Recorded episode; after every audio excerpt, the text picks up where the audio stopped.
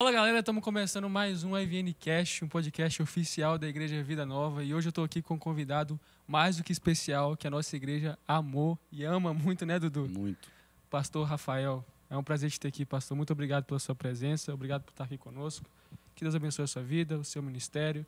Né? Só Deus sabe quão bênção ele foi para a gente no retiro. Foi né? muito, As muito. palavras que Deus ministrou através da sua vida falaram muito conosco. E é uma honra muito grande para a gente ter você aqui, saber um pouquinho da sua história e falar um pouquinho sobre um assunto mais importante que a gente vai falar daqui a pouquinho, né, Dudu? Daqui a pouquinho, vocês já vão saber, calma aí. Uma alegria estar aqui com vocês, que Deus os abençoe. Eu e a Ana nos sentimos muito acolhidos aqui. Foi uma bênção conhecer vocês. E que Deus abençoe, Dudu, Samuel, Amém. e guarde vocês, os sonhos de vocês, projetos, a família, no nome de Jesus. Amém. E eu confesso que quando ele começou a pregar lá no retiro, eu não conhecia o senhor ainda, eu falei, esse aí é pentecostal. esse aí é pentecostal. O modo de falar e tal. Já, te, já sotaque, né? te falaram isso, pastor? Já, já me falaram isso. Ah, tenho um enorme carinho, respeito, admiração pelos irmãos pentecostais. Prego muito eh, a convite em igrejas pentecostais, mas sou batista, né? Rótulos à parte, tanto batistas, presbiterianos, pentecostais, somos todos de Jesus. E é isso que importa. Exatamente. Igual eu comentei com o senhor, sou um grande fã do pastor Eliseu Rodrigues. Ele é mais uma pegada pentecostal, né? Então, me lembrou, quando o senhor começou a falar, me lembrou essa, essa, essa pegada. E, pastor, para começar, pode introduzir quem é o pastor Rafael? O que, que o senhor fazia na infância? Tudo que o senhor começou lá na infância, como era a sua infância, né? É, conta um pouquinho para nós a sua história. Ok, sou Rafael, nasci em Minas Gerais, mas não morei naquele estado, apenas nasci, minha família precisou se mudar para o estado do Espírito Santo. Não vai falar que nasceu em Patinga. Não, Não, não, é nasci, possível. a cidade Não é foi possível. Valadares. Nossa, do lado. Valadares. Do lado. Valadares. Pior ainda. Do ladinho. Nasci lá em 1994, então estou com 28 anos. E logo vim, fui para o estado do Espírito Santo, né? E ali foi toda a minha criação e, e formação. Não sou filho de crentes, conheci o evangelho através de uma tia bisavó minha, Ó. era a pessoa crente mais próxima da família. Ela eu digo que foi a pessoa que Deus usou para me discipular e para me colocar aos pés de Jesus. Ah, então, fui o primeiro do meu núcleo familiar a conhecer o Evangelho. Já como pastor, Deus me deu o privilégio de batizar o meu pai. Exatamente uma semana antes dele falecer, meu pai tinha uma doença grave de ordem motora.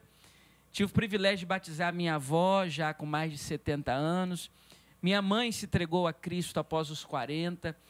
Então, creio fielmente na palavra de Deus que diz: crê no seu Jesus, será salvo tu e a tua casa. Amém. Então, toda a minha experiência espiritual, ela foi na igreja que hoje eu sou pastor, a primeira igreja batista na cidade de Guarapari, no Espírito Santo.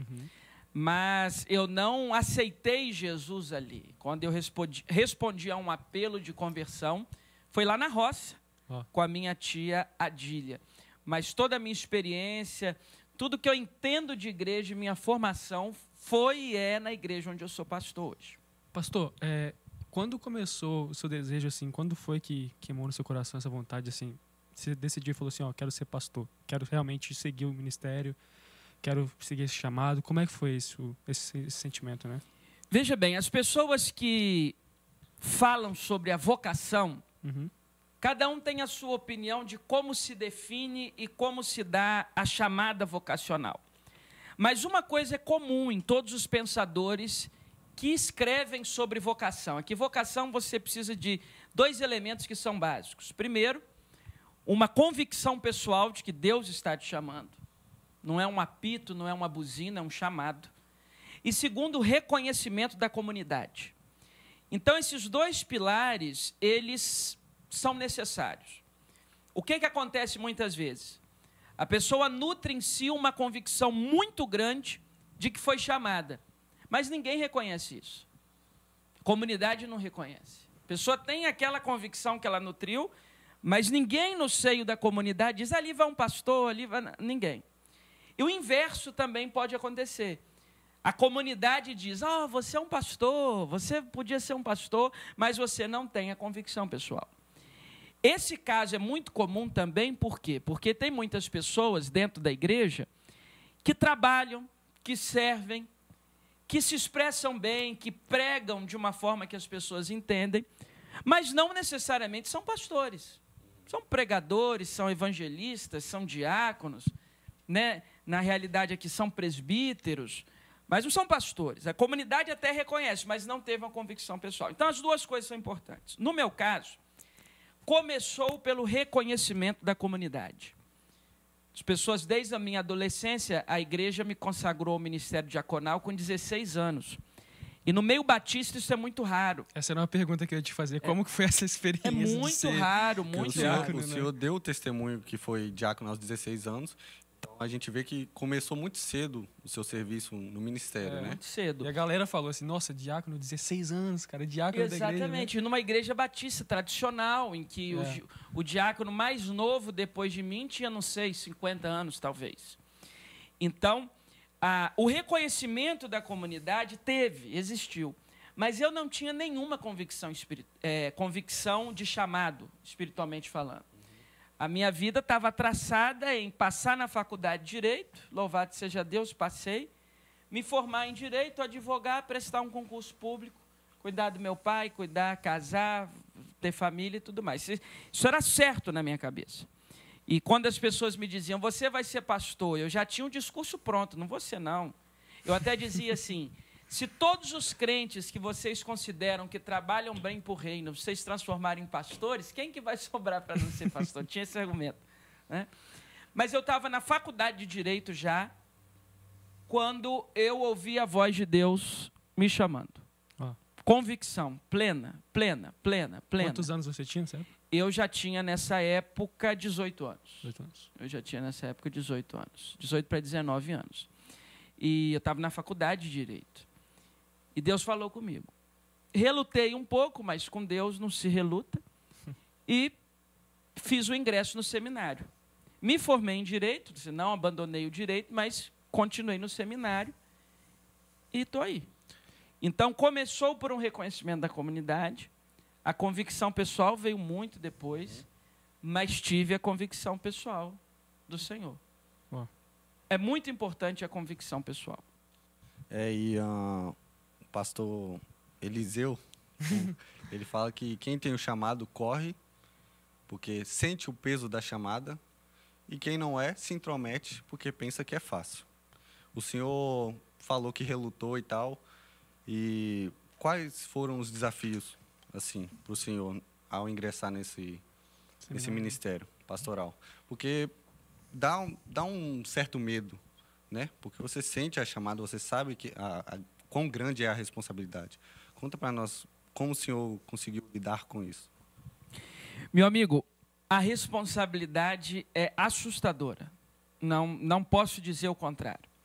Eu encorajo as pessoas a irem para o ministério. Eu tenho muita alegria de pastorear uma igreja com muitos seminaristas jovens que querem o um ministério pastoral. E as bênçãos são muito maiores do que os desafios, tá? Que fique claro. Mas os desafios existem. Você imagine que eu assumo uma igreja com 23 anos. Eu era solteiro. Observa. Tá. E só que os desafios, eles são bons num sentido que para mim é o principal na vida de um obreiro. Os desafios nos levam a depender de Deus. Porque eu me lembro de uma pergunta que me foi feita dentro de um processo de escolha de pastor no regime batista, a igreja batista ela é de autonomia democrática. Então, há uma assembleia da igreja que vota quem será o pastor. Uhum. E antes dessa assembleia, existe um expediente chamado de sabatina, onde o candidato àquela, àquela posição ele é sabatinado, ele é entrevistado por vários departamentos da igreja e pela igreja toda. E eu me lembro que uma das perguntas foi: é, com 23 anos, você se acha capaz de assumir uma igreja como a nossa? E eu me lembro que a minha resposta foi: absolutamente não. Gente capaz não precisa de Deus. Eu preciso de Deus justamente porque eu sou incapaz. E eu vou ter 70 anos em nome de Jesus e serei pastor e serei incapaz ainda. Amém. Porque o caminho da dependência de Deus é o caminho do ministério. E os desafios, eles nos abençoam nesse sentido, porque nos lembram o quão dependentes nós somos de Deus. Amém. Bom, uma das coisas que, que a gente observou muito no pastor Rafael foi a questão da pregação dele, né? Pregação. E é justamente o tema desse episódio. A gente quer falar um pouco sobre pregação, para o pessoal entender um pouco sobre, sobre esse tema, né? Muito importante na igreja. Porque isso também queima no nosso coração, né? Sim, O é- é- chamado pastorado para pregação. Isso queima no nosso coração e a gente gosta muito de conversar sobre isso, né? A gente até conversou com você sobre a questão do seminário, né? Deu conselhos maravilhosos para a gente. Mas, para começar esse tema tão importante, é, eu gostaria que você explicasse para a audiência sobre três tipos de pregações que existem, né? Que é a textual, a temática e a expositiva. Qual que você pratica, qual que você usa, né, na verdade, né? Se é certo falar assim. E por quê, né? A gente poder estar eu entrando acho que eu nesse já sei a assunto. dele. Eu também, acho que eu já também. Eu quero que ele explique um Mas pouquinho. eu quero que ele fale. Excelente. O estudo da homilética, alguns vão chamar. Para a audiência arte- saber o que, que é, homilética. a arte de, de expor, de pregar um sermão. Homilética vem de homilia. Né? Até hoje, por exemplo, entre os, os católicos apostólicos romanos, o, o sermão do pároco é a homilia. Né? Daí vem a homilética. Existem diversos tipos de sermão. Nós, na academia teológica, enfatizamos três. Você citou o temático, textual, o expositivo. Vamos fazer uma pincelada aqui de, de cada um deles. Sermão temático, o próprio nome já diz intuitivamente, todo o texto ele vai se desenvolver em cima de um tema. Uma coisa precisa ficar clara, qualquer que seja o tipo de sermão. Não existe sermão sem a palavra de Deus. Não existe sermão sem Bíblia. Sem Bíblia você pode chamar de palestra, você pode chamar de, de stand-up, De coach. você pode chamar do que for, sem Bíblia. Sermão tem Bíblia, tá? Tem texto bíblico. O sermão temático, ele tem texto bíblico. Só que a estrutura da formação do sermão, ela não está baseada em um texto bíblico, ela está baseada num tema. Então, eu quero fazer um temão temático sobre amor. Vou lá para Coríntios, vou para onde for, vou para João. Ah, eu estou orbitando em volta de um tema. ok? O sermão textual, ele orbita a partir de um texto. Mas o sermão textual, ele não vai ter o rigor absoluto dentro daquele texto. A gente costuma definir que o textual tem como ponto de partida o texto. O temático tem como ponto de partida o tema. Só que quando eu digo que o textual tem o ponto de partida no texto, eu não estou dizendo que todo o sermão está no texto. Eu estou dizendo que ele parte de um texto. E aí nós entramos no expositivo. Porque o expositivo, o texto não é apenas o ponto de partida do sermão, o texto é o sermão. É expor o texto. Expor todo o texto. Esse é o chamado de sermão expositivo.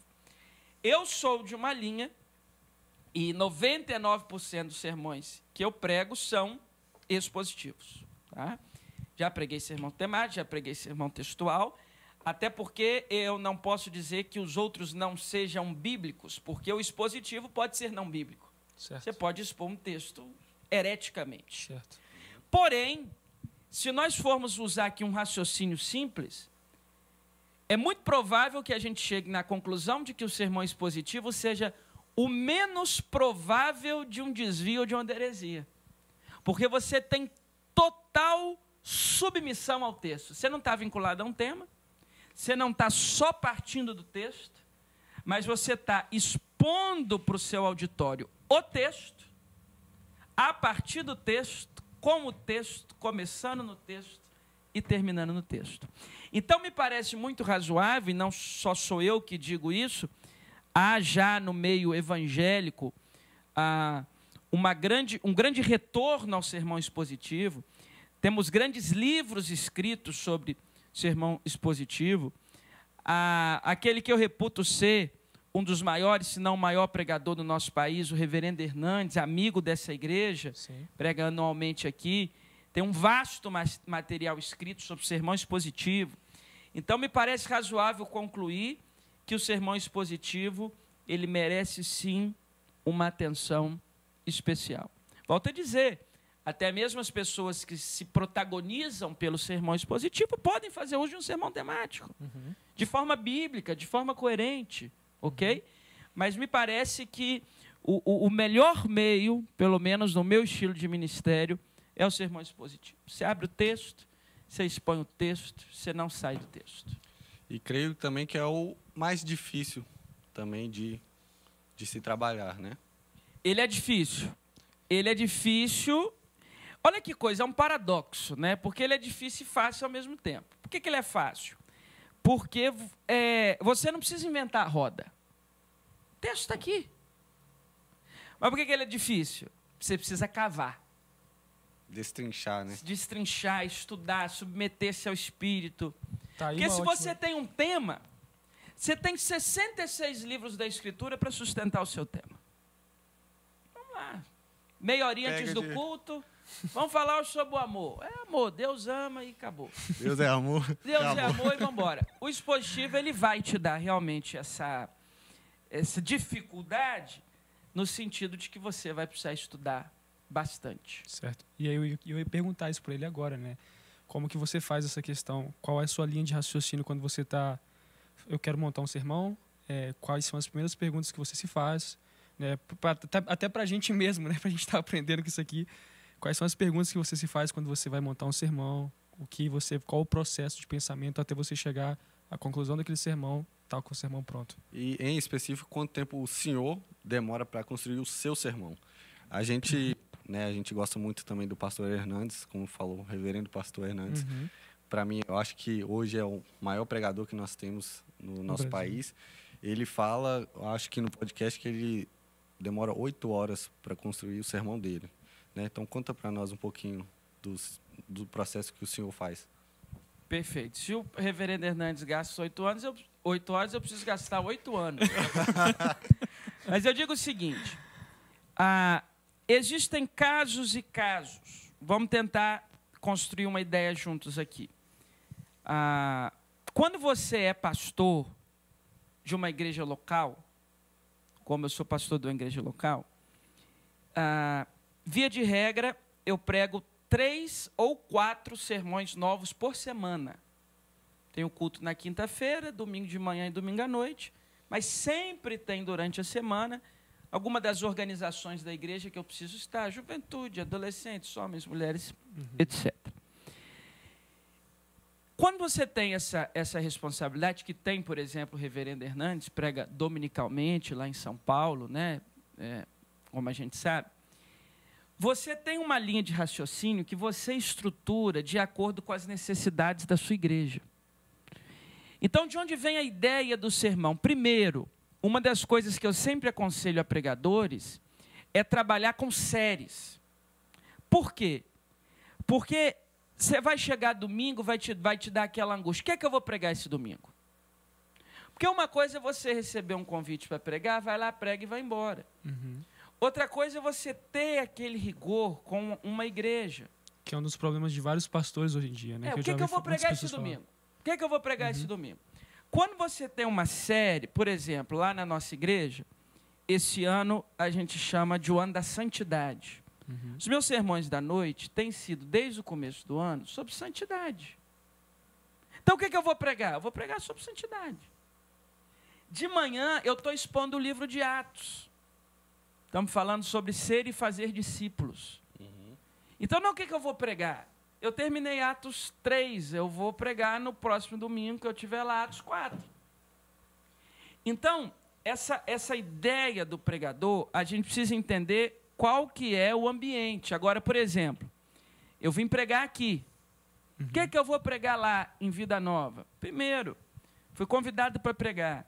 Tem um retiro. A igreja tem um tema. Eu amo a minha igreja.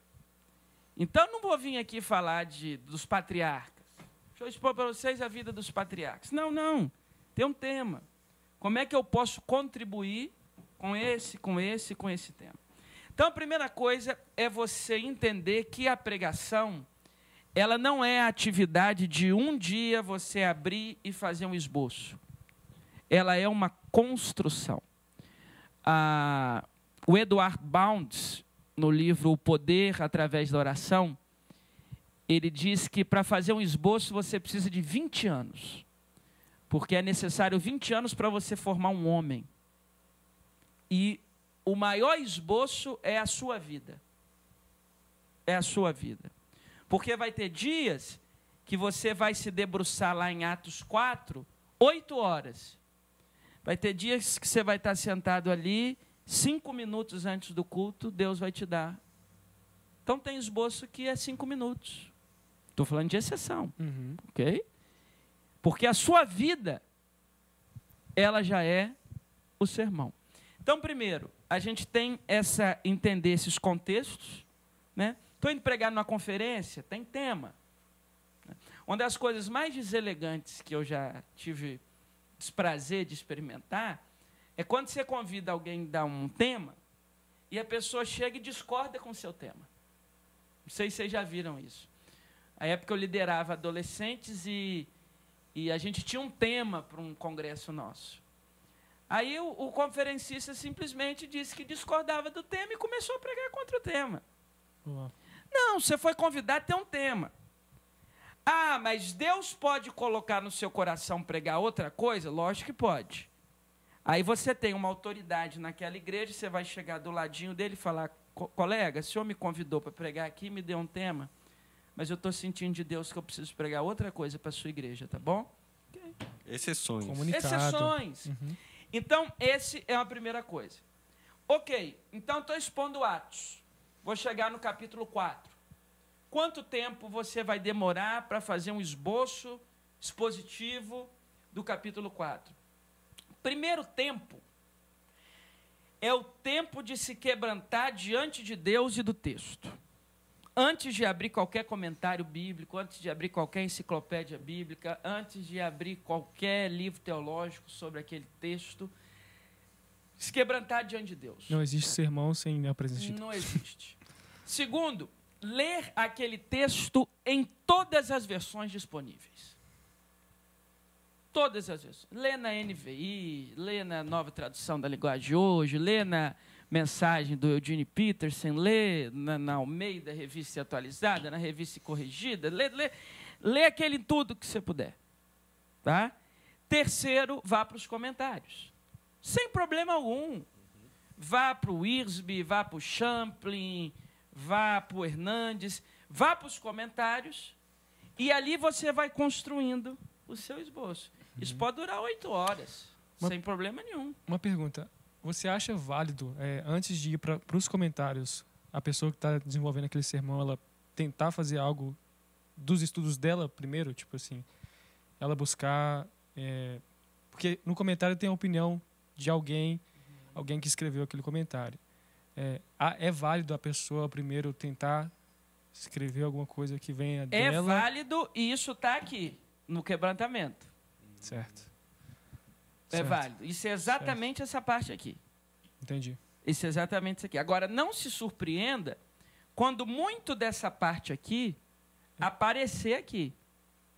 Porque uma coisa é muito importante para nós pregadores. Nós não estamos inventando a roda. Uhum. Percebe? Nós não estamos inventando a roda. O que credencia um auditório a te ouvir não é a sua capacidade de ser engraçado. Ah, eu gosto daquele pastor porque ele prega o que ninguém nunca pregou. É porque você ouviu pouca gente, porque com certeza já tem alguém que pensou o que ele pensou. Uhum. É a unção de Deus. Percebe? Então, isso que você está falando é 100% válido e está aqui, ó. Nesse momento do quebrantamento, aqui pode surgir o que for. Uhum. Depois você vai evidenciando. Essa questão de inventar a roda é o que eu vejo hoje, tipo assim, acontecendo muito forte nas redes sociais, no meio de pregação, assim, desses pregadores que, que fala mais coach do que a, a palavra de Deus em si. Teologia da prosperidade, É. famosa. Infelizmente, a gente está vendo isso muito acontecendo. Qual a sua opinião sobre isso? Por que, que a geração de hoje gosta tanto de ouvir? Eu não sei se é só a geração de hoje, talvez a gente pode, pode dizer num geral, não sei se na, na sua geração era assim, mas hoje a gente vê umas pessoas que querem muito o carinho de Deus, mas não querem a justiça de Deus, eles não querem saber da, daquele Deus que é justo, da, da Bíblia que, que é preza pelas coisas certas, mas eles querem saber só de graça, de um Deus que é amor, amor, amor o tempo todo. Qual a sua opinião sobre os pregadores que só fazem isso? Porque, e por que, que isso é tão perigoso para a igreja? Por que, que isso é tão perigoso para os jovens, adolescentes, para todo mundo que está escutando esse tipo de pregação? Perfeito. Eu entendo que sempre foi assim. Ah, num dos sermões que eu preguei ali no Retiro, salvo engano, o domingo de manhã, eu estava expondo João 6, de 66 a 69. Em João 6, 66, diz que à vista dessas coisas, muitos dos seus discípulos o abandonaram e não mais o seguiam. né? E o princípio que eu estabeleci ali foi: Jesus não apenas conforta, ele também confronta. O verso 60 de João 6 diz que os discípulos estavam conversando entre si o seguinte: duro são, duro é esse discurso, quem poderá ouvi-lo? Então sempre foi assim. Ah, enquanto Jesus operava milagres, e sempre operou, mas quando, enquanto estava nessas operações prodigiosas, multidões afluíam a ele. Quando ele começa a endurecer o discurso, né? Quem não comer da minha carne e beber do meu sangue não tem parte comigo. As pessoas vão espalhando, espalhando. Então é sempre assim. Nesse ambiente, você sempre vai ter pregadores, palestrantes que são um reflexo do público. Porque nós pregamos para a gente, nós não pregamos. é, a gente diz assim, né? O nosso auditório é de um público só, porque é Deus que está lá. É verdade que Deus que está lá, mas Deus já sabe o que eu estou pregando. Deus não é o alvo da pregação. O alvo da pregação são as pessoas. Deus é tudo. Ok? Então, numa sociedade onde as pessoas querem essa coisa mais simples, de, de- de- de prosperidade, de, de triunfalismo, sempre surgirá aqueles que vão pregar isso porque as pessoas querem. Aí chegando na sua última colocação, isso é perigoso para a igreja? Isso é mortal. Porque evangelho envolve renúncia. Evangelho envolve negar a si mesmo, a expressão lá em Filipenses, kenosis, do grego.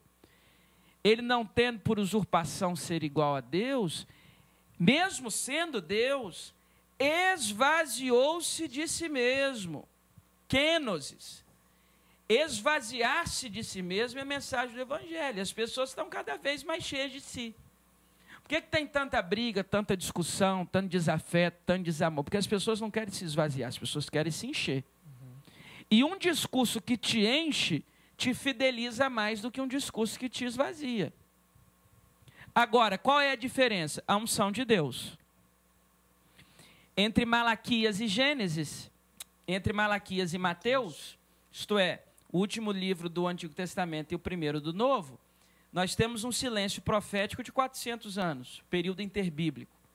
Então, nós tínhamos 400 anos de silêncio profético, cumprindo-se Amós. Eis que vem dias, diz o Senhor, em que enviarei fome sobre a terra, mas não será fome de comida e nem sede de bebida, mas fome e sede de ouvir as minhas palavras. Então, 400 anos sem pregação. Começa o evangelho, está lá João Batista. Primeiro pregador depois de 400 anos sem pregação. Multidões afluíam para ouvi-lo.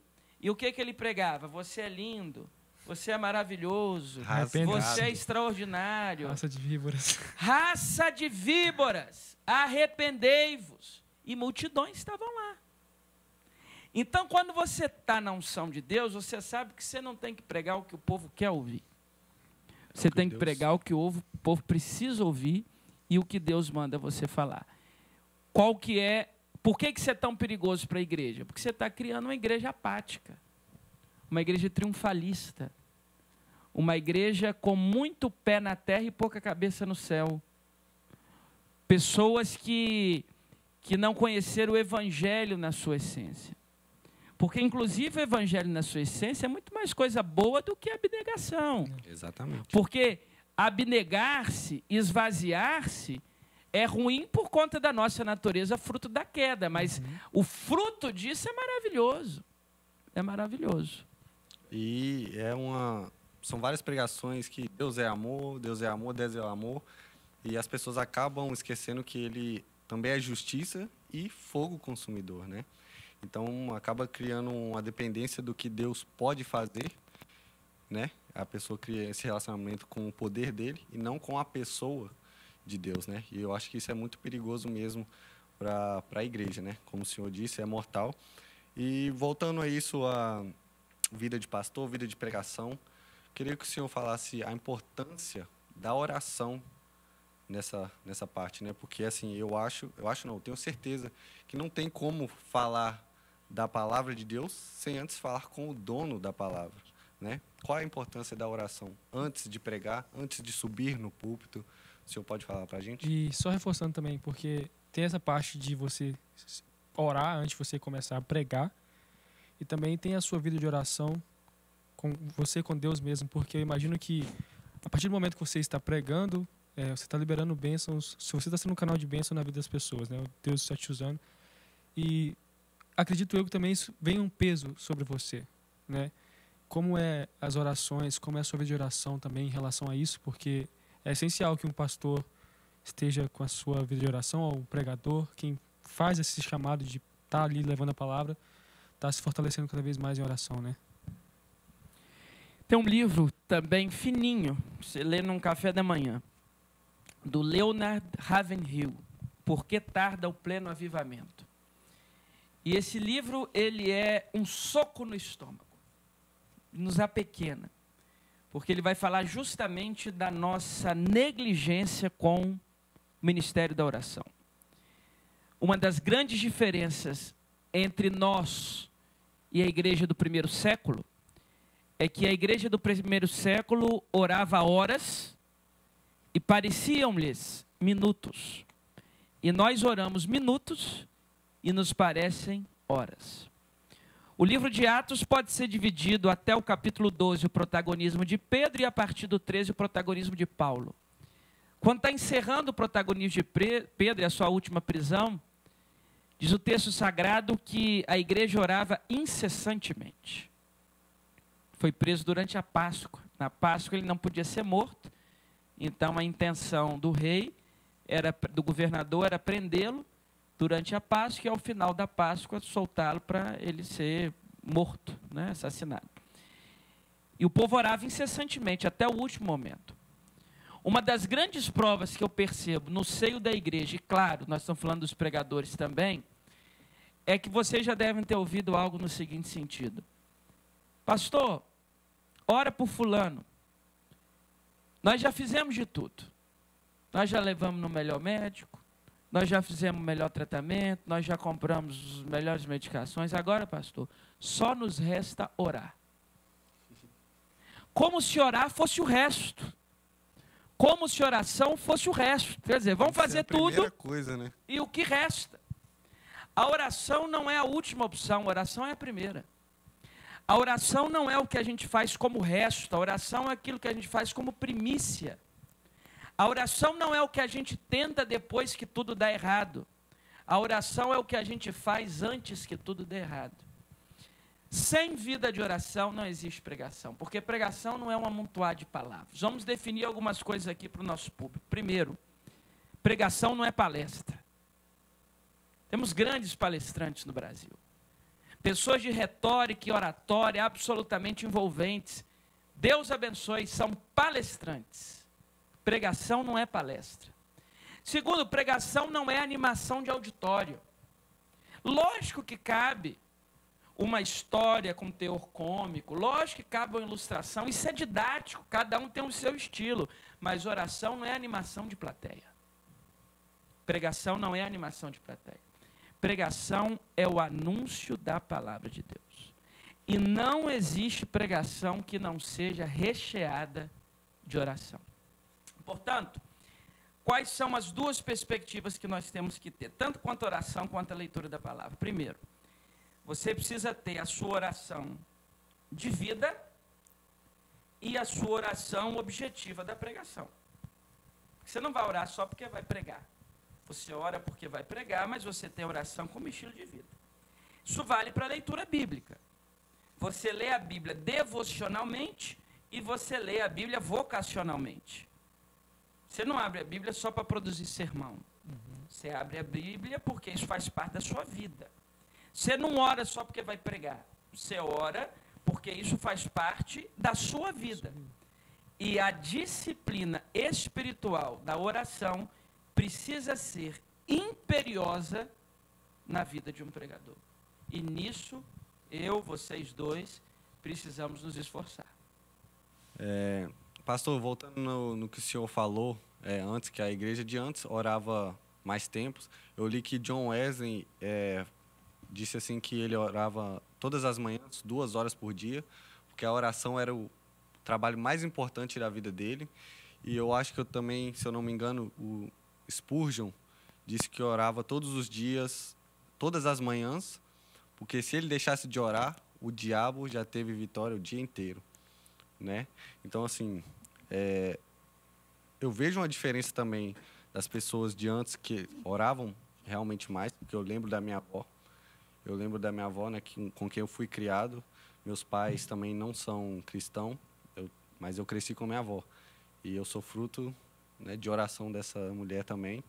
E eu lembro que eu chegava no quarto várias vezes e ela estava em prantos, em oração, e era todas as manhãs oração e lendo Bíblia. Então, assim, é, eu vejo uma, como, como fala, é, uma mudança. Porque o senhor pode explicar por que, que tem isso? É um esfriamento? O que, que é? Sem dúvidas, é um esfriamento, ok? Mas nós precisamos considerar algumas coisas aqui. Primeiro, precisamos ter um equilíbrio entre aquilo que a gente considera meios inteligentes de estudo e a oração. Precisa ser proporcional o seu envolvimento com as letras com o envolvimento com o espírito. E é praxe na história do povo de Deus que as gerações vão passando e vai havendo o que você chamou de esfriamento, e eu concordo. Mas não é por isso que a gente entrega os pontos. Não é por isso que a gente entrega os pontos. O que, é que nós fazemos? Nós clamamos por um legítimo avivamento.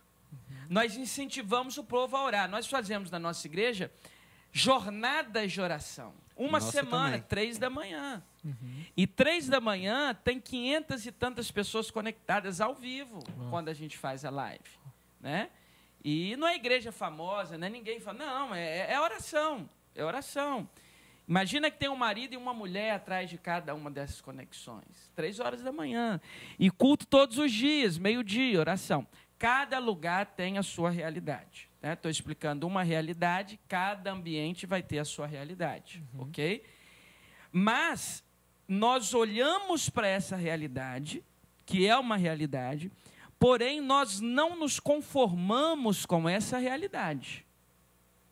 Então nós precisamos ensinar o nosso povo a orar. Isso começa, obviamente, no púlpito. E aqui a gente tem um maior exemplo que é o pastor Seni. Absolutamente. Está sempre aqui no, ó, de manhãzinha, né? Pastor Seni, ouçam isso. Pastor Seni é uma referência absoluta no que diz respeito a tantas coisas, mas especialmente eu quero destacar oração. oração. Um homem de oração. É Vocês estão gente... dormindo, ele já está nesse altar ah, aqui. A gente está indo para o trabalho, né? Quatro horas da manhã, quatro e meia da manhã, e aí mensagem do pastor Senin às cinco, é sempre às cinco às seis que ele Isso manda, aí. né? Isso aí. Estou aqui no altar de oração pela igreja, né? Orando então, assim, vocês. a gente tem o exemplo, Sim. né? Sim. Que o pastor Senin ele faz e ensina, ensina e também faz, yeah. né? Então, assim, é muito... Muito legal, muito legal. Bom, já falamos muito sobre pregação, sobre como compor uma pregação. Agora eu quero falar um pouco sobre o pregador. o que que irrita um pregador? Quando você está pregando aqui, o que que te irrita além? Tem muita gente que fala assim, ah, todo mundo fica levantando para beber água, mas o que, que que te irrita né, quando você está pregando? Lá na igreja tem um negócio que é o seguinte. Eu chamo a atenção do povo do púlpito. Mas explico. Não é toda hora e não é em todo caso. Nenhum pregador vai gostar de grandes movimentações enquanto ele está pregando.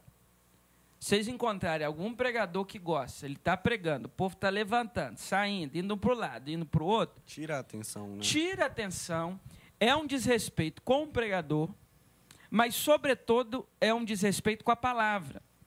O sujeito paga ingresso para ir num cinema, ele não vai para ir no banheiro. Não liga o celular. Não, não quer perder o Ele filme. não perde o filme. Jogo de futebol completamente vidrado. Agora, nós estamos anunciando a santa e bendita. A Bíblia é a palavra de Deus, inerrante, atual, perfeita. Então, eu chamo a atenção, tipo, é lógico que a gente tem que ter o discernimento de avaliar o caso. Às vezes é uma mãe com um bebê pequeno. E é lógico que eu prefiro aquele bebê pequeno dentro da igreja do que fora. É lógico que eu prefiro aquela mãe dentro da igreja do que fora. Então eu não vou parar um sermão para chamar a atenção de uma mãe com um bebê pequeno, porque bebê pequeno chora e chora mesmo. Mas não é o barulho dos bebês pequenos que atrapalham o culto. É o dos grandes. Celular, levantar, etc. Ah, às vezes eu já vi pessoas levantando, mas eu tinha convicção de que era um, um problema de saúde. Ok. Mas quando eu vejo entra e sai coisas que sabidamente eu sei que não são prioritárias, nem emergenciais, nem fundamentais, eu já fiz isso diversas vezes. Parei o sermão e falei, gente, parar de falar. Esses dias foi engraçado. Eu falei assim, irmãos, quem tiver aí atrás agora, eu preciso que sente, porque está me atrapalhando. Teve um sujeito que ficou em pé. Aí eu falei assim, e tem uma pessoa que eu estou falando que continua em pé e eu vou esperar sentar. Aí o sujeito sentou. Fica aquele climão, lógico, mas depois eu voltei e terminei o sermão. Tem gente que vai dizer que isso é errado, vai. Eu não estou aqui para discutir o que é certo. Com o meu rebanho, eu tento ensinar dessa forma. Porque senão, corre solto. Agora, bom senso. O, bebê- o choro de um bebê não, não vai me estressar. Que bom que tem um bebê na igreja. Igreja boa, igreja com bebê. Uma geração. criança. Lugar de criança é na igreja. Eu prefiro ela correr no corredor da igreja do que correr no corredor da rua. Percebe? Bom senso. Bom senso.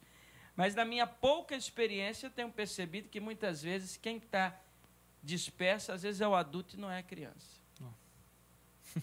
E quando lá na igreja no Brasil, quando eu era menor, eu via algumas mães também que antes do culto levava a criança já para ir no banheiro, a criança falava: "Não quero ir, beba água e faz agora então". Que é já ensinando já desde pequeno, A né? minha, Isso- mãe, a minha mãe me beliscava assim na costela, assim. Exatamente. Eu corria durante a igreja toda, assim, né? Eu passava atrás do pregador, mexia na calça do pregador. Aí quando eu chegava perto da mãe, assim, ela só falava assim, ó, vem cá, deixa eu te falar um Um negócio. beliscãozinho Ela de me dava leve. um beliscão assim, ela girava o dedo assim, você chora. Chora quando chegar em casa a gente conversa. Mas. Outra coisa que, que eu, eu posso acrescentar, não é nem que irrita, são coisas que são ruins, né? Às vezes você é convidado para pregar um ambiente, a gente até tem que policiar isso na nossa própria igreja, eu digo na minha, né? Uhum. O sujeito chama para pregar. Duas horas de culto, você ainda não começou a falar. Cantou uma hora e o cara que está cantando resolve pregar no meio da, da cantoria. Uhum. E daí a pouco canta de novo, chama, e vai, e faz. Quando te entregam a palavra, o povo já está cansado. Já se passou duas horas. Qual que é o recado que está dando? Que a palavra não tem centralidade no culto. Não é prioridade. né? Não é prioridade. É a parte mais importante. E voltando falar mais do pregador, uma pergunta que a gente botou aqui, pastor, é eu creio que eu já sei a resposta, mas é o que leva o pregador a fracassar? Tanto na pregação quanto no ministério. Eu creio que existam muitas pessoas mais experientes que eu, com mais autoridade para responder uma pergunta tão boa quanto essa. Mas, humildemente, ah, deixando aqui a minha contribuição para vocês, a soberba precede a queda. A humildade é o que existe de mais sofisticado. Pregar é uma posição de notoriedade. Aliás, você está sentado e o resto está todo. Você está em pé e está todo mundo sentado. Púlpito é vitrine. Você está numa vitrine, você tem luzes para você. Você abençoa a vida de pessoas a ponto das pessoas ficarem agradecidas a você e querendo te dar um abraço, tirar uma foto. Quando isso começa a nutrir no seu coração soberba, começa o fracasso. Meu professor de homilética no seminário contou a seguinte história que marcou a minha vida. O sujeito foi pregar. Foi convidado para pregar. Um jovem, eloquente, falava muito bem. E naquele congresso que ele foi convidado para pregar, ele ia pregar depois de um pastor já mais idoso. E ele estava sentado na primeira fileira, esse pastor assumiu o púlpito. E esse pastor, já muito idoso, já não tinha domínio muito bom do microfone, da postura no púlpito, já bem debilitado, falando bem vagarosamente, com a voz embargada. Foi assim muito difícil. Mas ao final todos choravam. Todos choravam. E aplaudiam. Nesse momento, o menino foi chamado para pregar, pegou a Bíblia e foi, né? vou arrebentar hoje. Vou arrebentar. É meu dia hoje. Fez aquela eloquência, sermão muito bem programado, ideias brilhantes, tal. No final, nenhuma lágrima, nenhum aplauso. E ele desce cabisbaixo, humilhado e senta-se. E ele foi falar com o pastor dele: Pastor, o que, é que houve? Ah, meu filho, não é todo dia que a gente emplaca, né? Aí ele foi falar com o senhorzinho. O senhorzinho falou: Meu filho, se você tivesse subido para o púlpito da forma que você desceu, você teria descido da forma que você subiu. Se você tivesse subido da forma que você desceu, você teria descido da forma que você subiu. Se você Fantástico. sube- tivesse subido com humildade, Teria teria descido com gratidão. Tem que ter muito cuidado. E a total dependência do Senhor, né? Absoluto. Porque afinal somos simplesmente instrumentos. né? Instrumentos. O Instrumentos. pregador é dele, a palavra é dele, né? E assim, é, temos que ter a total dependência, creio eu, né? E Uma pergunta que não está no script, que a gente colocou, né, nas perguntas que eu mandei. Mas como um pregador pode fazer para se conectar melhor? Porque, na verdade, tem a pergunta que eu ia te fazer se você já sentiu que, que não tinha ninguém, que o pessoal não estava te ouvindo, que o público não se conectou com você. É, e dentro desse assunto, é, se você já sentiu isso, como a gente consegue fazer para poder se conectar com o público? Fazer o público prestar atenção, porque fica muita gente dispersa às vezes. Como que a gente faz isso? E conectando depois, explica para a gente a diferença de, de pregar para diferentes públicos, jovens, é, mais idosos, mais jovens adultos. O senhor podia explicar para a gente um pouquinho? Perfeito. O ponto de partida para responder essa pergunta precisa ser o ponto de partida espiritual. Vá na unção de Deus e o povo vai prestar atenção. Ponto. Tá? Ah, algumas pessoas dizem que hoje em dia você não pode pregar como antigamente, meia hora, uma hora, 40 minutos, que hoje a sociedade está de outro jeito, que você tem que pregar no máximo 15 minutos, 20 minutos, conversa fiada. Vá na unção de Deus, você vai pregar uma hora e o povo vai estar com você. Vá na unção de Deus. Ponto. Tá? Esse é o ponto de partida. Agora, é lógico que existem estratégias. Estratégias. Primeira estratégia. Você precisa se comunicar visualmente com o auditório. Não pode ficar olhando para baixo. Se ficar olhando para baixo, você perdeu o seu auditório. Existem mecanismos para você de postura. Por exemplo, eu tenho uma dificuldade muito grande de acertar a minha postura. Já faço fisioterapia, quer dizer, você ficar assim, então você tem que se policiar. Que é uma coisa que o Hernandes faz tão bem, né? Que assim, você olha para ele, ele passa a serenidade no, a postura, na pregação. A postura. Dependendo do seu estilo, um movimento aqui, um movimento ali, mantendo contato visual com o seu público, não olhando para baixo. Ok? São estratégias colocando no seu sermão as partes bem divididas que sinalizem uma espécie de interação, porque pregação é monólogo, não é diálogo. Ok? Mas não é por isso que o público não possa dar resposta. E, por fim, fechando com essa pergunta sua, muito boa também, conhecer o público. Por quê? Existem ambientes em que existirá uma dispersão natural, mas que não significa que é sua culpa, que o povo não está prestando atenção. Vou, te, vou dar alguns exemplos para você. Eu tive a oportunidade de pregar já duas vezes num evento lá no meu estado chamado Jesus Vida Verão. É o maior evento de praia gospel do país. 30 mil pessoas na areia da praia. Você vai pregar lá. Você vai pregar uma hora? Ah, pastor, mas você está entrando em contradição. Você acabou de dizer que você pode pregar uma hora na unção de Deus. É lógico, você pode pegar três horas na unção de Deus. Mas eu estou dizendo, qual é o contexto ali? Contexto de uma fala evangelística. Você vai ali expor os concílios teológicos da história da igreja? Não, você está falando para uma multidão na praia. Uhum. Você vai esperar a atenção de todo o público? Não, você está pregando, tem gente na barraquinha de cachorro quente, tem gente comprando pipoca, tem gente Sim. tirando selfie. Tem 30 mil pessoas na sua frente. Sim. É o público. Né? Ah, você vai para um culto especial, como nós tivemos aqui, um culto de encerramento, famílias reunidas, as crianças, uma coisa especial. Então você vai entender o seu público você vai na unção de Deus, você vai saber que quem está ali, que o Espírito trouxe para ser cativo pela palavra, liberto das trevas, cativo na palavra, vai prestar atenção. Então, conhecer o público é muito importante. Vou pregar para a juventude.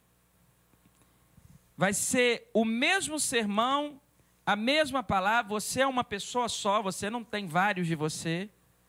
Mas espera aí, como é que eu vou alcançar o coração dessa juventude?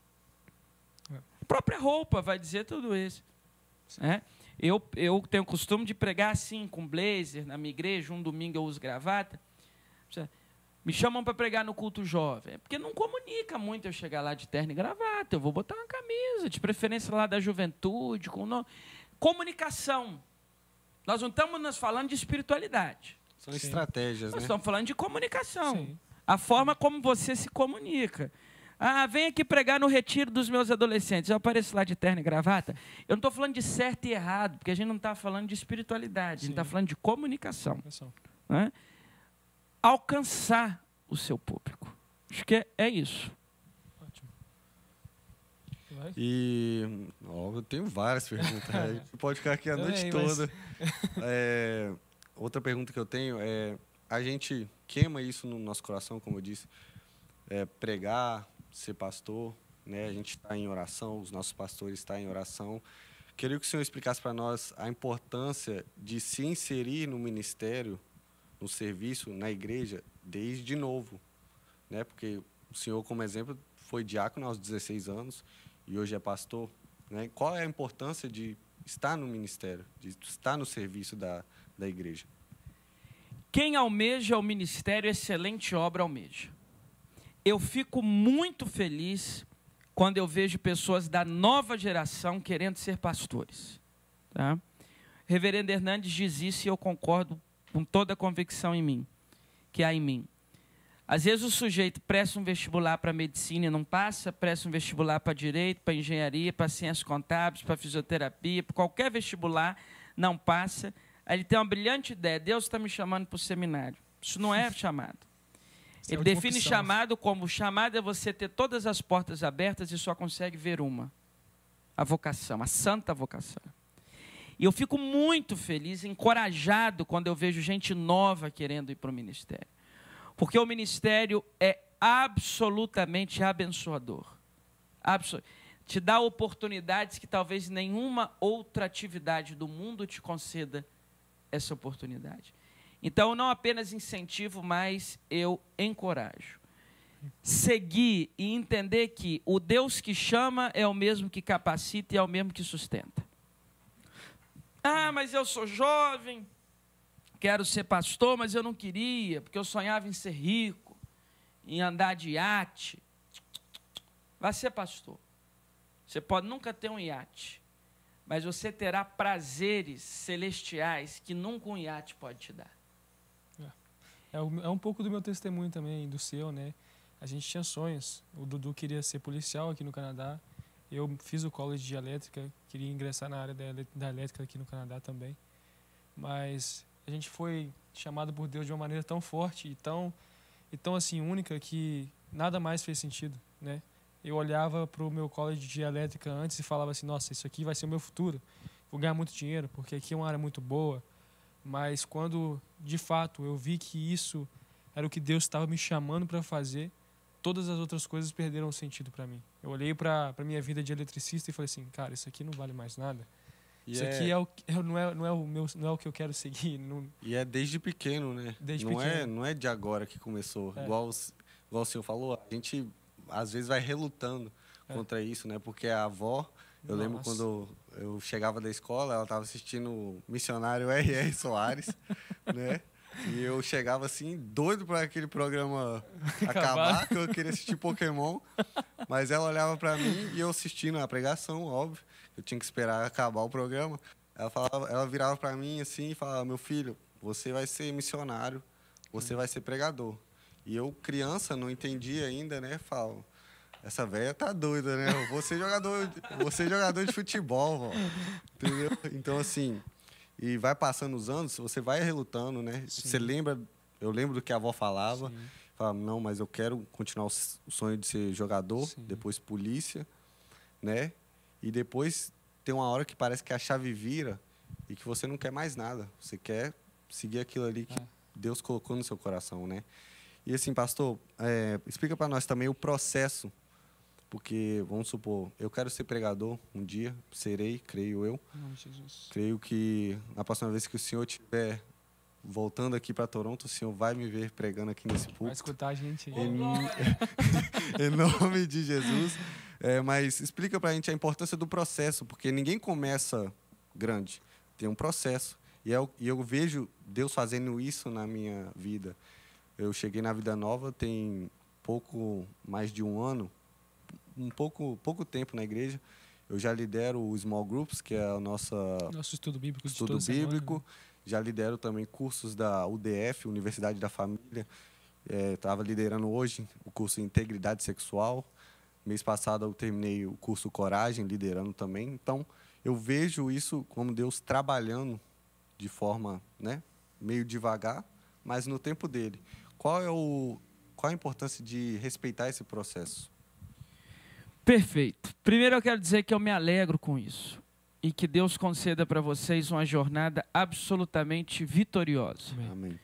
Que o que vocês já experimentaram até hoje seja pequeno diante de tudo que Deus faz. O processo é o seguinte, simples. O Deus que chama é o Deus que capacita e é o Deus que banca. Amém. Esse é o processo. Vou repetir. O Deus que chama é o Deus que capacita e é o Deus que banca.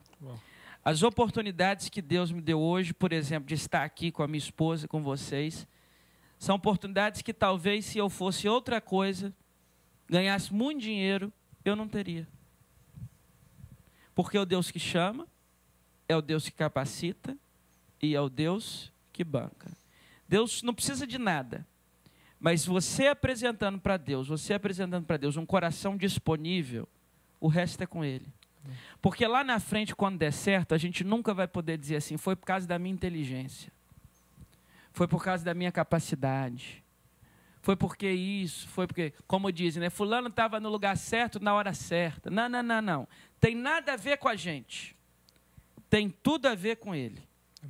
Qual é o processo? O processo é simples demais. Deus chama, Deus capacita e Deus banca. Quem atende o chamado de Deus é capacitado por Deus e é bancado por Deus. Amém. Esse é o processo. Amém. Ele é o maior provedor, né? Ele é o maior provedor. Em todas as áreas. E é o que a gente estava conversando sobre isso, né? Que é, eu e Dudu a gente quer fazer o seminário, né? E antes eu estava sendo falho em relação a essa questão, porque a minha preocupação maior estava sendo o dinheiro. A minha, a minha esposa não mora aqui no Canadá, ela está no Brasil neste momento. Eu tô tentando trazê-la para cá, né? É, e assim, a todo momento eu pensava, poxa, mas como que eu vou sustentar minha casa? Como que eu vou sustentar minha esposa e ao mesmo tempo vou estudar no seminário é, full time, né? Em tempo integral, no caso. É, aí eu ficava preocupado demais e o Dudu falava comigo, cara, para com isso, velho. Deus vai, vai, vai prover, né? E na semana passada, justamente, Deus ele ministrou isso de uma forma tão forte no meu coração que hoje eu entendo. É até interessante você estar tá falando isso, porque bate muito com o que Deus ministrou no meu coração e eu, ele só falou comigo assim, cara, eu vou fazer o resto, você não vai fazer nada, entendeu? É tudo eu, vem de mim para você. Você não precisa, não vai, não vai vir de você. Você não precisa pensar assim, cara, eu vou trabalhar, vou, vou pagar minhas contas, vou fazer isso, vou fazer aquilo. É Deus, é Ele que faz. E eu agradeço você por estar falando isso. Deixa eu dizer uma frase para vocês. Cuide das coisas de Deus e Deus cuidará das suas coisas. Amém. Cuide das coisas de Deus e Deus cuidará das suas coisas. Amém. Sem sombra de dúvida. O desejo de crescer não é pecado. Ambicionar as coisas do alto. Pecado é ganância. Né? E, e na minha realidade familiar, tendo vindo né, desde o do meu crescimento uma situação de pobreza, e, e todo mundo eu queria crescer e ganhar dinheiro e, e advogar, etc. E louvado seja Deus que muitos fazem isso e conseguem. Mas quando você se entrega a Deus, você percebe que você ganhou aquilo e muito mais. Não na forma do dinheiro que as pessoas gostam muito, né? Uhum. E não há problema. A raiz de todos os males não é o dinheiro, é, a, é o amor ao dinheiro, né? Uhum. Mas você se entrega para Deus no chamado e Deus supre. Amém. Transbordantemente. Amém. Dudu, vamos fechar esse episódio, mano? Infelizmente. Vamos fechar, né? infelizmente o nosso tem... tempo é. O nosso tempo não é, não é, tão grande aqui, a gente também tem que trabalhar amanhã, mas, pastor, muito obrigado pela sua presença aqui, né? Pelos dias maravilhosos que você teve com a gente aqui na igreja. Mas antes de a gente encerrar, eu queria que você mandasse uma mensagem para todos que estão te ouvindo.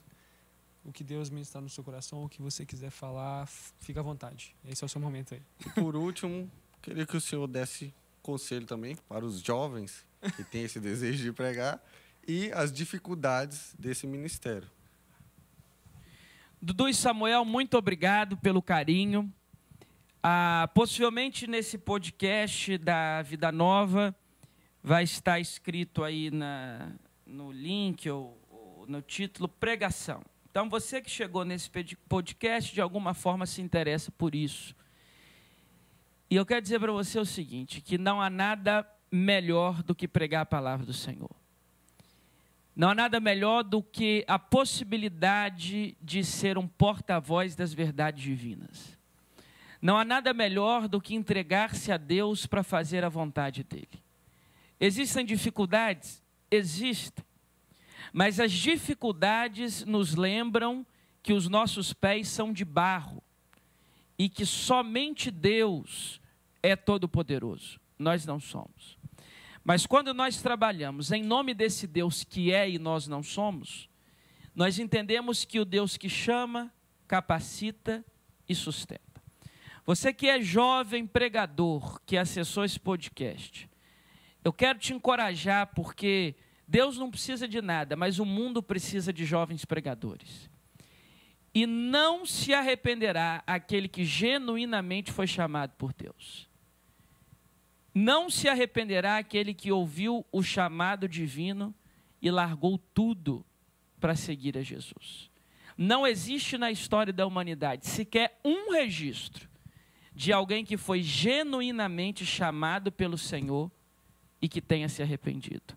Existem muitos registros de quem achou que foi chamado, de quem ouviu não a voz de Deus, mas a voz de um, de um suposto sucesso ministerial, de um suposto status, de um suposto estrelismo no púlpito, muitos. Mas não existe na história e nunca existirá o registro de alguém que tenha sido chamado genuinamente por Deus, que Deus não tenha capacitado e sustentado. Que Deus levante jovens pregadores em nome de Jesus. Amém. Amém.